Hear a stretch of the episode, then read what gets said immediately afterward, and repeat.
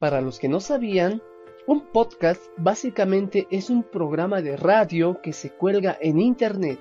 La diferencia está en que no se necesita una emisora para hacer un podcast y no se necesita una radio para escucharla. Ahora, para los que sí conocen la definición pero no la noticia, resulta que los podcasts son el fenómeno del momento, o bueno, uno de ellos. Pero ¿cómo se explica que esté de moda la radio digital? Es decir, ¿no les parece un poco raro que nos estemos devolviendo en el tiempo de esa manera? Pues bien, hoy en día cada vez son más las personas que escuchan podcast y con el tiempo se está descubriendo mucho más la gracia de este formato. Este video es para contarles cuál es esa gracia y para invitarlos a que redescubran el mundo del contenido en audio.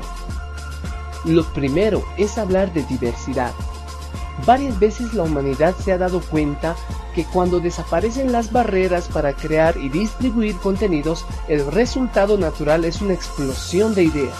Pasó con la imprenta, pasó con los blogs, pasó con los videos de YouTube y desde hace algunos años esto mismo está pasando por segunda vez con la radio.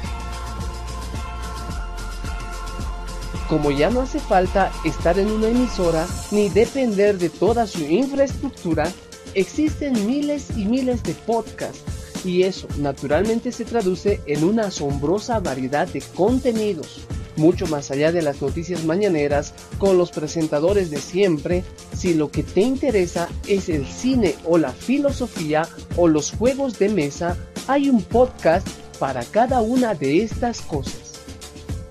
Ahora, por mucha diversidad que haya, igual sigue siendo raro ponerse a escuchar contenido solo en audio cuando existen formatos más completos. ¿Cómo va a ganar el audio frente a otras cosas como Facebook, YouTube, Netflix, Kindle o PlayStation y quién sabe cuántas cosas más aún? Todas ellas en una guerra por capturar tu atención. Bueno, pues justamente ahí está la magia. Un podcast no compite en el mismo campo, no compite por los ojos de nadie, pues al contrario los libera.